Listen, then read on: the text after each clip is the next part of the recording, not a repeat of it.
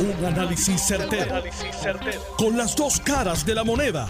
Donde los que saben no tienen miedo a venir. tienen miedo a venir. Esto es el podcast de Análisis 630 con Enrique Quique Cruz. Estos son los titulares de hoy. Aníbal Acevedo Vilá dice que el Partido Popular Democrático tiene un gran reto pero no reconoce que el reto es él. Esto es increíble. Yo tengo una anécdota, no de Aníbal, pero tengo una anécdota de una cosa que ocurrió hace muchos, muchos años con un individuo que fue idéntico a como es Aníbal. Él no tiene, Aníbal no tiene nada que ver con esto. Vicepresidente de los Estados Unidos, Mike Pence, al igual que la ciudad de Nueva York, reconocen y dejan saber que no tienen suficientes pruebas para diagnosticar el coronavirus. Yo ni quiero saber en Puerto Rico. yo, yo ni me atrevo a preguntar. Banca Europea se prepara para el coronavirus. Oigan, el juguete de José Florencio Ortiz y los generadores. Él dijo que costaba 70 millones, pero lo que no dijo eran que eran mensuales. ay, ay, ay, ay, ay. Ay, ay, ay, ay, ay. Miren, esto no es para reírse y hay que cambiar el tono también. Estamos a 6 de marzo ya van 10 mujeres asesinadas en este año. 10. 10 mujeres. Al igual que la encuesta del periódico El Nuevo Día demuestra claramente la desconfianza que tiene el pueblo en la respuesta por parte del gobierno en caso de un desastre. Esto es análisis 630 que acaba de comenzar. Son las 5 de la tarde en todo Puerto Rico. Puerto Rico. Hora de escuchar la evolución del análisis con el gabinete de expertos de mayor conocimiento en la radio puertorriqueña. Las fuentes más confiables. Fiscalización sin colores el Estado no puede pagar por la vagancia, el Estado no puede pagar por la ineficiencia, no puede pagar por la indecisión. Con las dos caras de la moneda, siempre en busca de soluciones. Es hora de escuchar a Enrique Quique Cruz en Análisis 630. 5 y 5 de la tarde de hoy, viernes 6 de marzo. Te estás escuchando Análisis 630. Yo soy Enrique Quique Cruz y estoy aquí de lunes a viernes de 5 a 7 por Noti 1630M y me escuchas a través de la banda FM por el 94.3 FM. El Partido Popular Democrático no tiene un gran reto lo que tiene es un enorme obstáculo. Los retos se pueden se pueden vencer y se pueden sobrepasar, pero los enormes obstáculos muy difícilmente. Y el Partido Popular y Aníbal Acevedo Vilá principalmente de una manera muy pero que muy hábil. Porque no importa cuán acorralado Aníbal se sienta, no importa cuán despreciado Aníbal se sienta, no importa en cuál posición lo pongan a él, desventajosa, él siempre, siempre va a buscar la manera de virarle la tortilla al que sea. Yo tuve una experiencia aquí con Aníbal Acevedo Vilá, después que él dejó de ser gobernador, y Pedro Toledo, el que era superintendente de la policía en aquel momento, estaba en la parte de atrás de aquí de los estudios de Noti1, en donde se llama el área del comedor, la cocina, y estaba esperando para venir a, a pasar una entrevista conmigo. Aníbal estaba aquí siendo entrevistado por mí y yo comienzo a hacerle una serie de preguntas sobre su rol como gobernador en el cuatrienio que él gobernó, que valga la redundancia, donde él permitió, porque como gobernante es él, el que hubiese más de 3.500 plazas a nivel de sargento y de segundo teniente, plazas que nunca se llenaron durante su administración, que son los primeros niveles de supervisión. Y ese desastre que se hizo durante su administración y parte del final de la de Sila María Calderón fue lo que luego en ese mismo cuatrienio, en el 2008, llevó a una investigación por parte del Departamento de Justicia Federal que culminó en llevar a la policía de Puerto Rico ante un juez federal que se declararon culpable cuando estaba Luis Fortuño.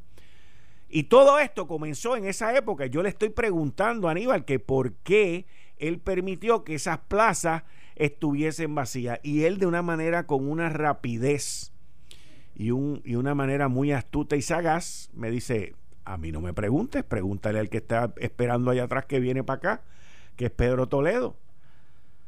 Y miren, eh, se podrán tirar la bola para cualquier lado, podrán jugar ping-pong con las preguntas, pero la realidad es que destrozaron la policía. La destrozaron. Y el Partido Popular Democrático ha sido en los últimos, en las últimas dos décadas, podríamos decir, en los últimos 20 años, han sido muy eficientes en, en destruir la policía de Puerto Rico. Y ahora Aníbal viene y sale con este cuento de que el Partido Popular tiene un gran reto, que es el demostrar que el Partido No Progresista ha fracasado en este cuatrienio. Ese no es el reto que tiene el Partido Popular. El reto que tiene el Partido Popular es cómo corre con él en la segunda posición más importante de esa papeleta. Y uno escucha, porque ahora mismo se están dando muchos rumores. Escuché al amigo Mario Porrata, el programa que viene antes que este Por la Piedra, donde él estaba hablando sobre los comentarios que hizo esta mañana y en las redes sociales que hizo José Báez de buscar otro otro candidato, otra fórmula para que Aníbal no sea el único que corra. En fin, eh, eh, allá ellos que son abogados y se defiendan.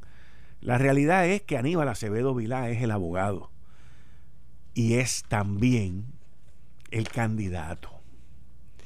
Y es el candidato menos deseable o menos presentable que pueda tener cualquier partido. No importa. O sea, usted no importa lo que haya sucedido en el Tribunal Federal con las acusaciones que le llevaron, no importa lo que haya sucedido en las fiestas aquellas de San Sebastián, con el vaso rojo, rojo que se ha convertido en, en el asmerreír de todo Puerto Rico. O sea, son cosas que no han ayudado a que él se rehabilite como candidato. De eso es que estamos hablando. Pero Aníbal nunca se da por vencido y Aníbal es muy astuto y en la oscuridad de la noche viene y te gana y se quedó, pum, pam, y se acabó. Pero a la misma vez, Aníbal va a ser el centro de atención y el centro de ataque de esta campaña. Eso no hay quien lo despinte. Por otro lado, entonces tienes a Carmen Yulín Cruz Soto, que también está completamente a la, a la deriva. Así que tienes dos personas, un ex gobernador, ex comisionado residente, que no es presentable, para comisionado residente o para la gobernación.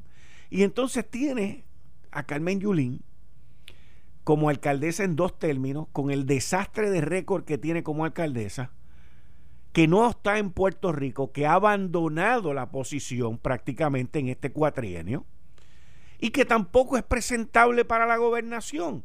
Y entonces tienes un partido que necesita, miren, miren e, esta dicotomía, necesita de ambos para poder aglutinar el mayor número de gente y presentarse Eduardo Batia en una elección, pero no con ellos como candidatos. Fíjate, fíjate cómo es esto, no con ellos como candidatos. Eduardo Batia yo entiendo que ya se debe de estar dando por seguro que él va a ser el candidato a la gobernación.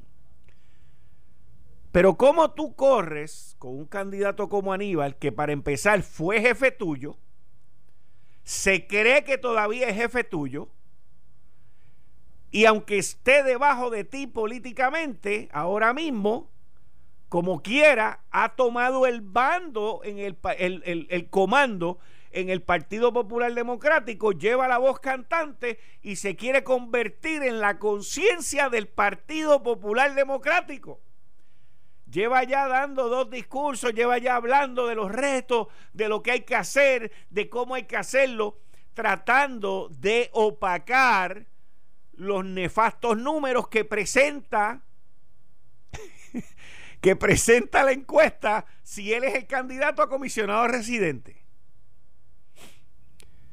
Pero por otro lado, la realidad es que el Partido Popular Democrático necesita de Carmen Yulín para ser presentable, no como candidata, que la necesita dentro del partido para ser presentable en las próximas elecciones, al igual que necesitan a Aníbal para ser presentable, ¿por qué? Pero no como candidatos, pero ¿por qué? Porque son gente que pueden proveer armamento, una boca, una cabeza, un atrevimiento. Cuando me refiero a atrevimiento es que son gente sagaz, que se tiran, que luchan, que aunque sea diciendo mentiras, atacan.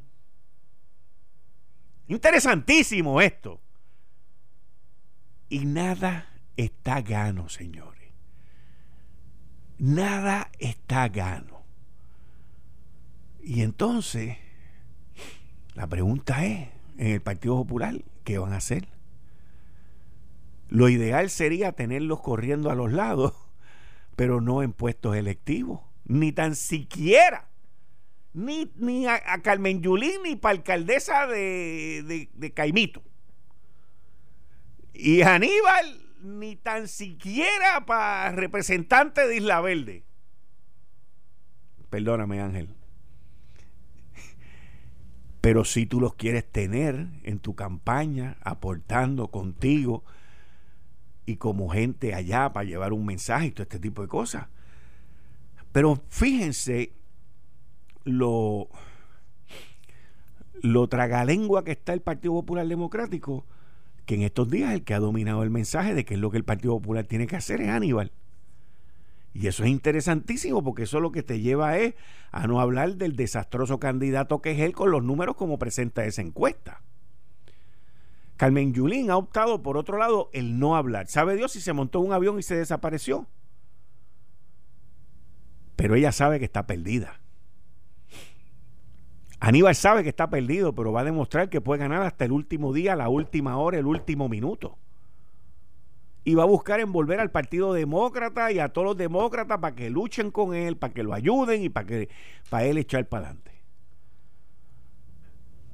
Pero Eduardo Batia, el reto más grande que tiene no es ganarle ni a Wanda Vázquez ni a Pedro Pierluisi. El reto más grande que él tiene es cómo va a cargar con estos dos. ¿Cómo va a cargar con ellos dos? ¿Y cómo va a bregar con ellos dos? Aníbal José Torres, que es el presidente del partido, tampoco la tiene fácil. Aníbal fue su jefe también. Aquí tenemos que entender algo. Aníbal fue jefe de Aníbal José Torres y Aníbal fue jefe de Eduardo Batia. Y aquí había una gran familia. Y yo entiendo, Héctor el Marrón Torre, que va a estar hoy con nosotros, dice que todavía los dos se le deben a Aníbal Acevedo Vilá. Pero este triunvirato de estas tres personas, yo me imagino que podrían conseguir una solución. Nosotros en redacción estábamos hablando, porque a mí me, pues me llega información que son rumores. Mira, que están buscando, pues ya lo que dijo Mario, están buscando a ver cómo se zafan de Aníbal como candidato. Aníbal no se va a zafar así porque sí.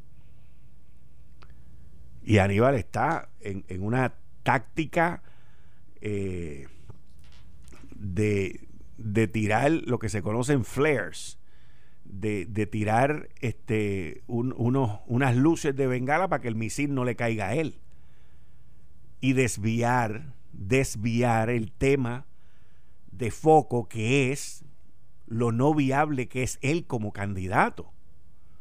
Y la pregunta que Eduardo Batia, que el directorio y que toda esta gente en el Partido Popular Democrático se deben de estar haciendo es, vamos a volver a perder, vamos a volver a coger otra derrota como la que cogieron en el 2008 por culpa de Aníbal. Esa es la pregunta porque tanto Aníbal como Carmen Yulín son como gasolina con el fuego para que los para que los progresistas y estadistas salgan a votar, inclusive para que populares salgan a votar en contra. Aquí lo más interesante de todo esto, y uno ve los artículos y ve la gente, las opiniones y todo esto, pero la realidad de todo esto es que si Carmen Yulín está de candidata en algo a nivel isla y si Aníbal Acevedo Vilá están de candidato a nivel isla, para que los populares tengan esto bien claro, para que lo tengan bien claro. No hace falta el plebiscito de estadidad, sí o no. Con esa gente en la papeleta a nivel isla, los, los, PNP van a salir y van a votar y se van a asegurar que no vuelvan esa gente a ninguna posición de poder. Pero hay otra parte en esta fórmula que yo no sé si el grupo electoral del Partido Nuevo Progresista está pendiente. Pero se ven imágenes, se ven fotos, se ven videos de muchos jóvenes inscribiéndose. Porque hoy, hoy, yo estoy seguro que la mitad de los números negativos es por esa candidatura. Así que vamos a esperar. Vamos a esperar a ver porque Aníbal no va a soltar los topos y está asumiendo un rol que puede desmotivar a muchos populares a salir a votar. Hay muchos populares que están pendientes de lo que está pasando, hay muchos populares que están atentos de lo que está pasando y de la manera que están viendo las cosas. Si este es el que va a mandar de nuevo tras bastidores, pues allá ellos resuelvan eso. Y eso está ocurriendo ahora mismo. Eduardo Batia tiene la papa caliente. ¿Qué va a hacer? Es la pregunta. ¿Qué postura va a tomar? Porque ignorarlo no cuenta. Ignorarlo no cuenta. Y le puede afectar de camino a la primaria, aunque la tenga gana y la gane. Pero es la elección. Es la elección porque Aníbal se está comportando como que él es el candidato a la gobernación, porque él se está comportando como si él fuese el presidente de la colectividad. Él es el que le está diciendo al partido, esto es lo que hay que hacer, por aquí es que tenemos que ir. Este ya es el segundo. El primero fue el video aquel que se grabó donde él decía lo que había que hacer con la papeleta del plebiscito. Y ahora está hablando del gran reto que tiene el Partido Popular Democrático en demostrar que el PNP ha fracasado. Pero de lo que estamos hablando es de un caldero diciéndole a una cafetera, oye, qué sucio tú estás. Y está bien difícil porque él está acaparando el sonido, está acaparando los medios y está acaparando que el liderazgo de la voz del Partido Popular Democrático. Y en muchas ocasiones, cuando estas dinámicas se dan, pues si son líderes que han triunfado y que por X o Y razón han salido por las razones que sean buenas, pues la gente dice, caramba, eso es verdad, vamos a apoyarlo. Pero en este caso, yo creo que hay mucha gente en el Partido Popular que está diciendo, no, no, no, no, si esto va a ser así, si esto va a ser más de lo mismo, yo no voy. Si esto va a ser más de lo mismo, me voy para Victoria Ciudadana. Porque el contraste que hay hoy, hoy, entre Eduardo Batia y Aníbal Acevedo Vilá es del polo norte al polo sur del desierto del Sahara a un cubo de hielo. Y, para mí está interesantísimo, pero interesantísimo. Esto que está, esta dinámica que se está presentando en el Partido Popular Democrático, creado por los resultados de la encuesta. Y aun cuando Eduardo Batia ha salido esta semana glorioso, trepado, montado, con los mejores números, con toda la cuestión que lo ponen como el candidato, estas expresiones de Aníbal Acevedo Vilá entre ayer y hoy le dañan la semana completa al Partido Popular Democrático. Más de lo que la demuestra la encuesta. Porque esto ahora va hacia el liderazgo de Eduardo Batia, hacia el liderazgo de el directorio del Partido Popular Democrático, que se ha quedado mudo cuando lo del video del domingo aquel, hace dos domingos, con que hay que quemar y robarse la papeleta, y ahora con el gran reto que tiene el Partido Popular, porque el que está dictando la pauta y está diciendo cuál es el camino y el mapa a seguir es Aníbal Acevedo Vila. No son ninguno de los tres candidatos a la gobernación. Ese es el gran reto. Ese es el gran obstáculo. Ese es el lío que tienen que a la misma vez, mientras más él siga hablando, mientras más él siga dictando la pauta y acaparando los medios, destruye al que sea que vaya para la gobernación y le elimina cualquier posibilidad, porque él es el que sigue mandando. Por lo menos eso es lo que demuestra. Y hablando de retos y de cambio, mira, tú estás buscando un nuevo look para tu casa los amigos del Centro de Terrazo y Azulejos tienen la super oferta insuperable para que remodeles tu baño para un tamaño estándar de baño, para un baño tamaño estándar. Escucha bien lo que incluye. Incluye losas para el piso, las paredes con dos colores escoger, pega con polímero, pega con polímero es una pega que tiene unos químicos y unos aditivos adicionales para que no se levante ni se dañe por la humedad o el agua. Incluye la lechada, el inodoro, el lavamano, la mezcladora y el espejo y el PO plug. No, no, no, no. Estos tipos tiraron la casa por la ventana. 399.30. Y eso tiene un precio regular de 883,44 y no son 883,44. Con esta oferta es 399.30. Lo único que necesita es un instalador. No solo eso, si mencionas en la recepción que lo escuchaste esta oferta conmigo aquí en Análisis 630, te lo llevan gratis a tu casa, en la Isla Grande, aquí en Puerto Rico. Estamos localizados en la carretera número 2, kilómetro 93.8 en Camuy, frente al nuevo Walgreens. Así que lo vas a ver allí a mano derecha si vas de Arecibo hacia Camuy, en kilómetro 93.8, frente al nuevo Walgreens Walgreens a mano derecha vas a ver el centro de terrazo y azulejo en Camuy, que está abierto de lunes a sábado, de 8 a 5. Y donde, donde los precios están por el piso y la calidad por el techo. Centro de terrazos y azulejos en Camuy. Voy a una pausa y regreso inmediatamente con ustedes. Se supone que hoy esté conmigo aquí Héctor El Marrón Torres cumplió año ayer. ¿Cómo? Y Aníbal, tú dices que me está esperando en el parking. Ok, voy a hablar con él ahora. Yo soy Enrique Quique Cruz y estoy aquí de lunes a viernes de 5 a 7. Regreso en breve. Eh, estás escuchando el podcast de Noti1. Análisis 630 con Enrique Quique Cruz. Bueno, ya les hice el análisis de la candidatura y de lo que Aníbal está haciendo.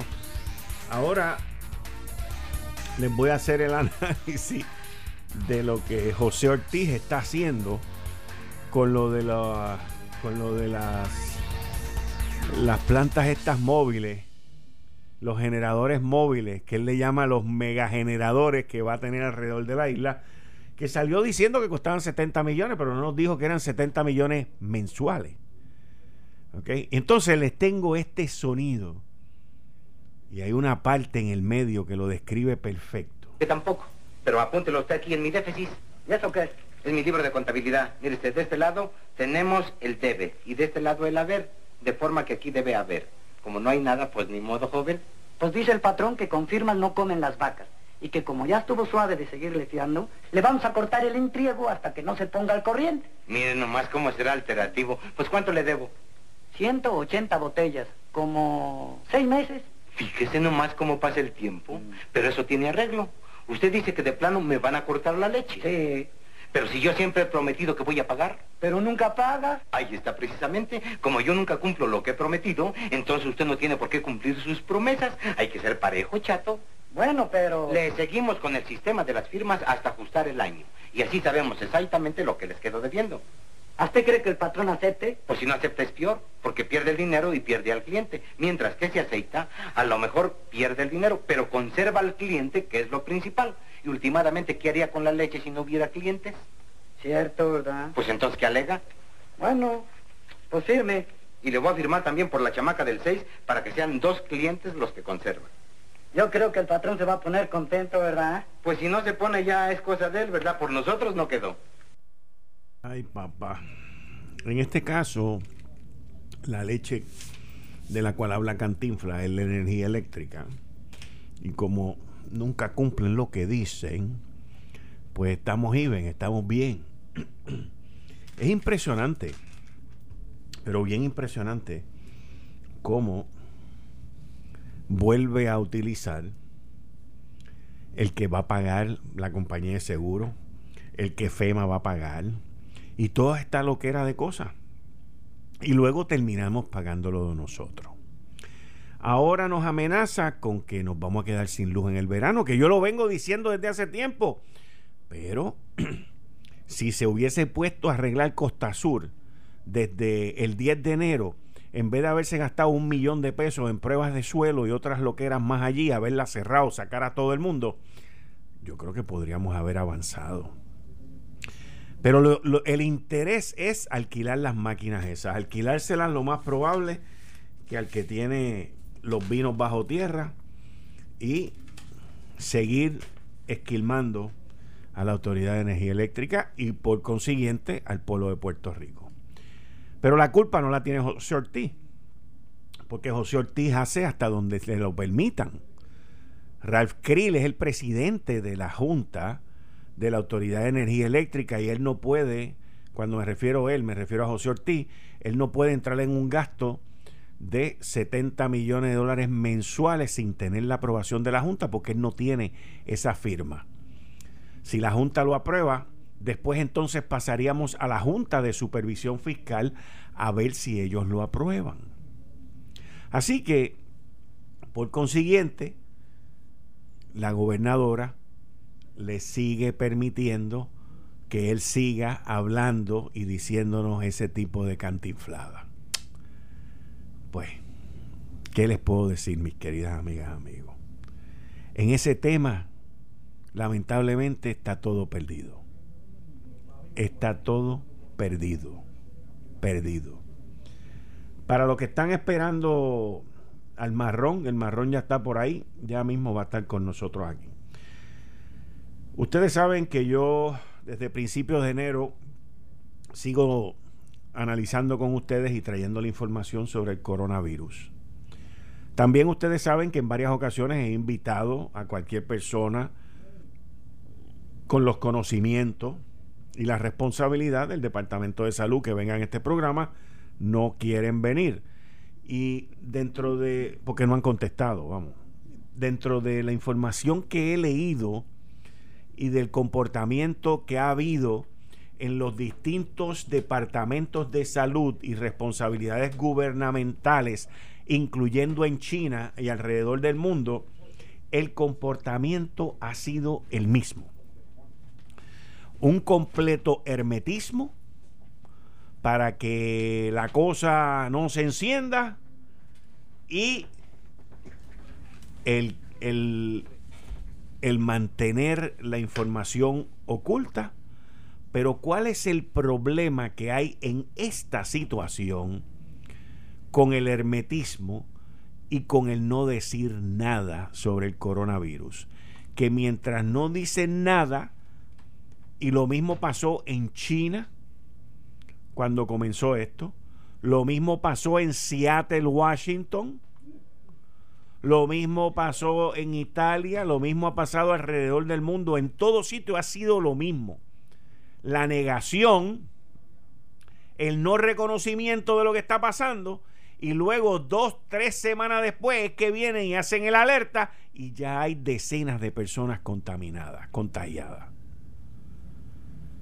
Y ese es el problema que ha ocurrido inclusive en los Estados Unidos de América En Seattle, Washington, que es el epicentro donde esto se está llevando a cabo en el área noroeste de los Estados Unidos, y fue por donde se identificó el primer caso, hubo una persona que estuvo con el coronavirus 10 días caminando por ahí.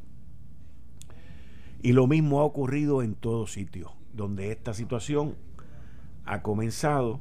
Hoy sale el gobernador de Nueva York a decir que no tienen suficientes kits para diagnosticar el coronavirus.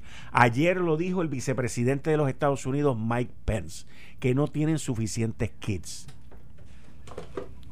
Y esto es algo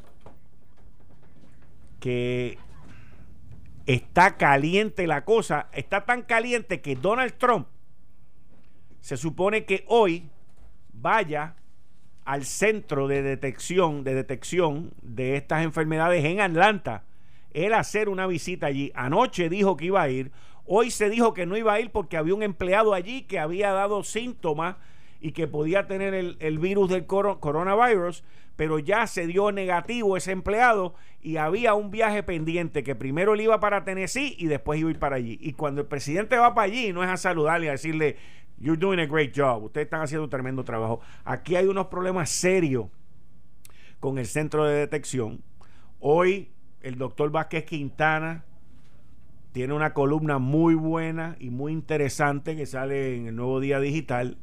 Y entonces usted empieza a ver todo este tipo de información que está saliendo y las distintas asociaciones y las distintas eh, eh, las distintas áreas de salud alrededor del mundo que están envueltos en esto, ya dando una alerta. Italia propone un decreto, propone, perdón, impone por decreto una distancia de un metro entre las personas para evitar el contagio en los bares y restaurantes de las regiones afectadas.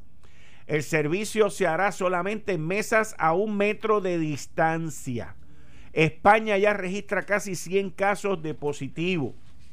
Y en España también las noticias dicen que muere un anciano de 91 años en Madrid, la sexta víctima. Madrid cierra durante un mes los 213 centros de personas mayores para evitar los contagios. La Organización Mundial de Salud dice que ya hay 100.000 enfermos por el virus. Italia ya suma 197 fallecidos 49 más en un día. Así que la situación eh, sigue creciendo en Italia y en España. Así que con esto y cambiando el tema, le doy la bienvenida a Héctor El Marrón Torre y Dani Hernández, que también va a estar con nosotros aquí hoy. Saludos, Quique. Eh, gracias por la bienvenida y aquí estamos de frente. el papá decía al verlo llegar mi hijo ha regresado, vamos a celebrar. Y cumplió año ayer, así que esto, felicidades. Gracias. ¿Qué se siente tener 65 años? Eh, Dani. ¿Qué se siente tener 65 años y coger seguro social? Eh, con la madurez necesaria para tolerar la, la, la, broma pesada y los chistes de mal gusto. Eh, que mucho te extrañé, oye. Yo sé que tú tienes una habilidad de subirme la bilirrubina, pero eh, eh, agradecido por siempre la oportunidad de estar aquí. Aquí estamos. Muy bien, buenas tardes y feliz semana a todos. Y, el fin de semana pinta chévere. Eso de la. me marita hacer un comentario rápido con la cuestión esa del. Del, coronavirus. Del, ajá. Que la Cámara ya aprobó 8.3 billones de, en fondos de emergencia. Cámara ya, Federal. ya hay un appropriation, sí, hay una asignación de fondos para atender la crisis. O sea, están como cuando estaba el huracán María a mitad del Atlántico Norte, que la gente decía, bueno, viene, no viene, yo no sé qué, pero las agencias concernidas de meteorología y de defensa civil tienen que ir haciendo preparativos, ¿verdad? Eso visita de Trump, el presidente no va al CDC por nada. Correcto. Y él mantiene un discurso de optimismo y de aquí no está pasando nada extraordinario, vamos a vencer, yo no sé qué, pero están tomando las debidas precauciones porque saben eh, que no es una cuestión de... Y no es el coronavirus, es la mutación del virus, que es el, COVID. 19, porque la gente no entiende. Eh, a veces dicen, ah, que el disol dice que esto desinfecta el coronavirus, sí, pero no, es la mutación de eso. Es como la influenza que hay tipo A, tipo B, pero, y H1N1 y el H2N2. Es una clase de, dentro de la cepa esa de coronavirus, es una derivación de eso. para la cual todavía no hay vacuna y que las pruebas pues se están tratando, dependiendo de los síntomas, bien parecido al flu, porque no hay todavía una determinación exacta para, para ese, identificar ese virus. Yo creo que hay que ocuparse de eso. Yo creo que la preocupación de la ciudadanía respecto a la capacidad de respuesta del gobierno es válida y me parece que como en todas las situaciones de emergencia anteriormente, hace falta alguien con credibilidad en el gobierno que le pueda hablar al país y traer un poco de paz y sosiego, porque todavía no tenemos un caso, gracias a Papito Dios. Pero cuando, si en algún momento llegáramos a hacerlo, la gente necesita tener confianza en que las cosas se están haciendo bien. Y esa ha sido la falla principal de los este, tres pasados gobiernos del PNP. Bueno, yo no sé si de los tres, pero yo sé por lo menos que de este de, este de ahora sí, evidentemente. Eh, dirigido por... Es que van tres en este cuatrienio, pues. No, pues no. Yo vuelvo y te repito, de este, de esta de sí de esta última parte de este cuatrenio. Eh, ahí sí, estipulamos. Y del principio también. Eh, el medio este centro. por aquello de que no caemos en las bolas rápidas, ni las curvas pegadas, ni, los sliders, ni los sliders. En nada de eso, en nada de eso vamos a. que no haga swing no significa que no la viste, ¿verdad? exactamente.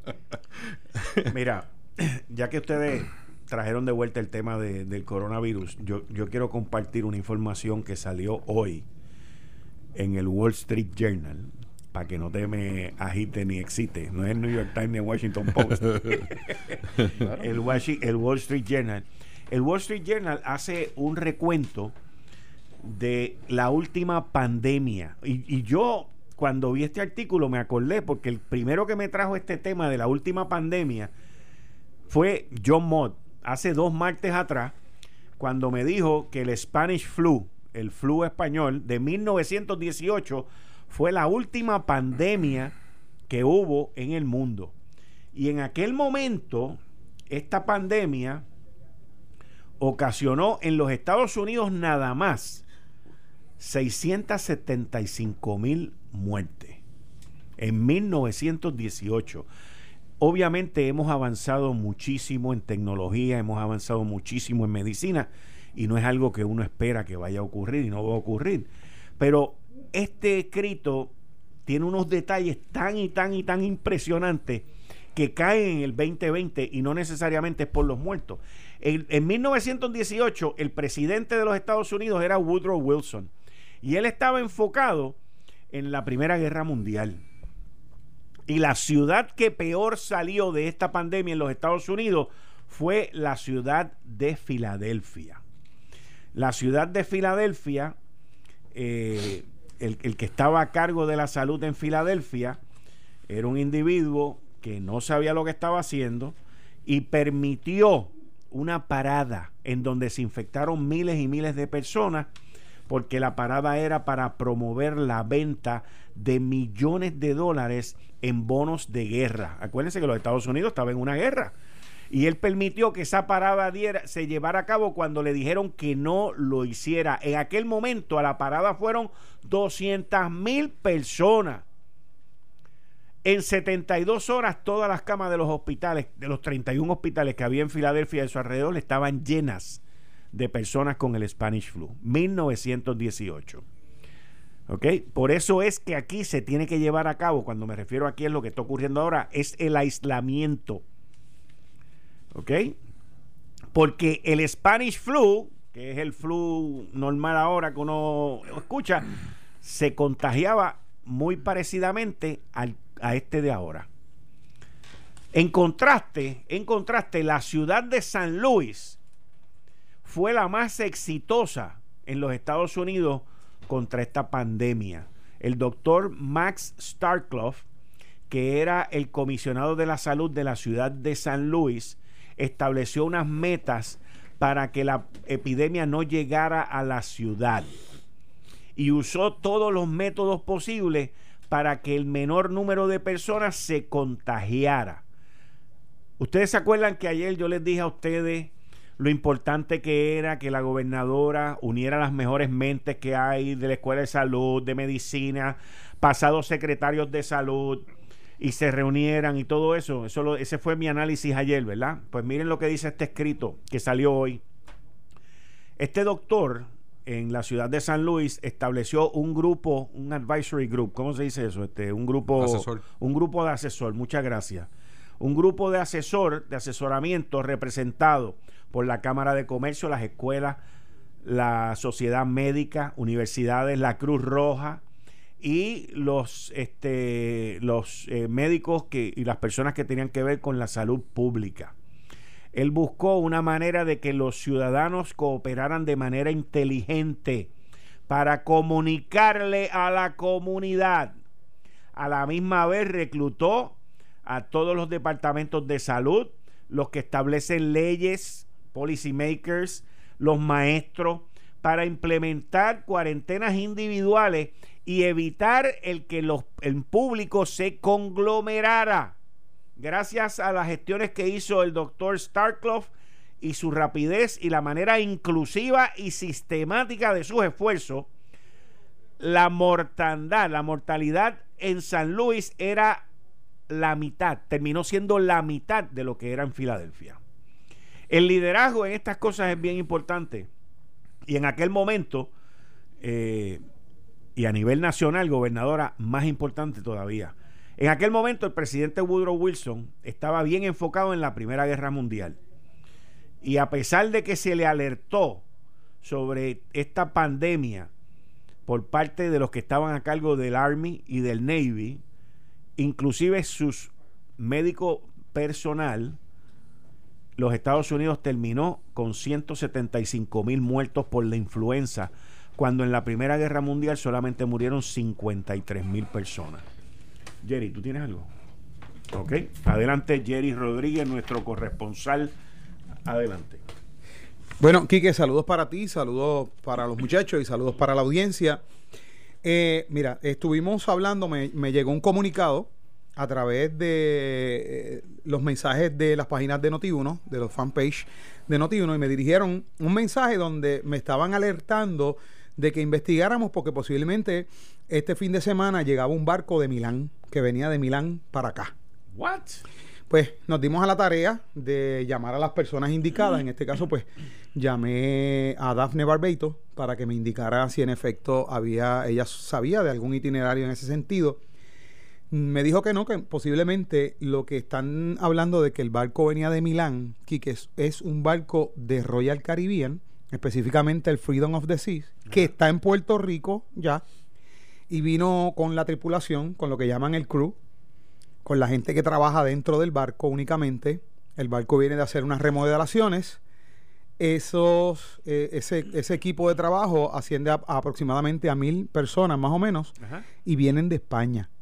Y la gran interrogante que me hacen llegar es si en realidad fueron procesados a través de los protocolos eh, pertinentes para evitar los contagios, toda vez que en estos países como es España y estos países en Europa, pues están tomando en algunos lugares las previsiones con la toma de temperatura a distancia, ¿verdad? El, el artefacto, el instrumento para medir la temperatura a distancia, pero no se ha visto por lo menos este, este servidor, pasé por los muelles, eh, hace unos días habían tres barcos ahí atracados y no vi que estuvieran llevando a cabo algún, algún proceso de protocolo para prevención.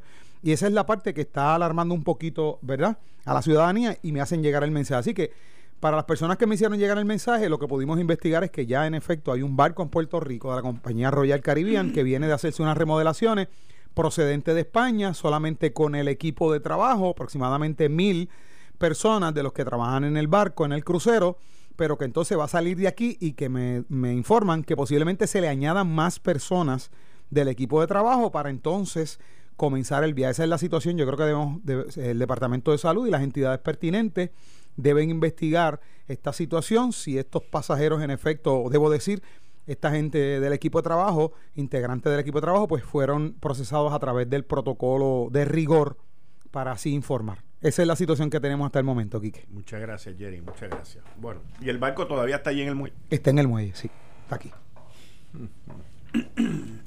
Bueno, ahí lo tienen. Muchas gracias, Jerry Rodríguez. Vamos a una pausa y de regreso, luego de la pausa, con el marrón y con el machete.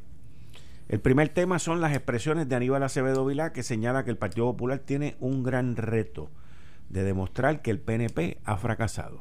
Esto fue el, podcast de Notiuno. Análisis 630 con Enrique Quique Cruz. Dale play a tu podcast favorito a través de Apple Podcasts, Spotify, Google Podcasts, Stitcher y notiuno.com.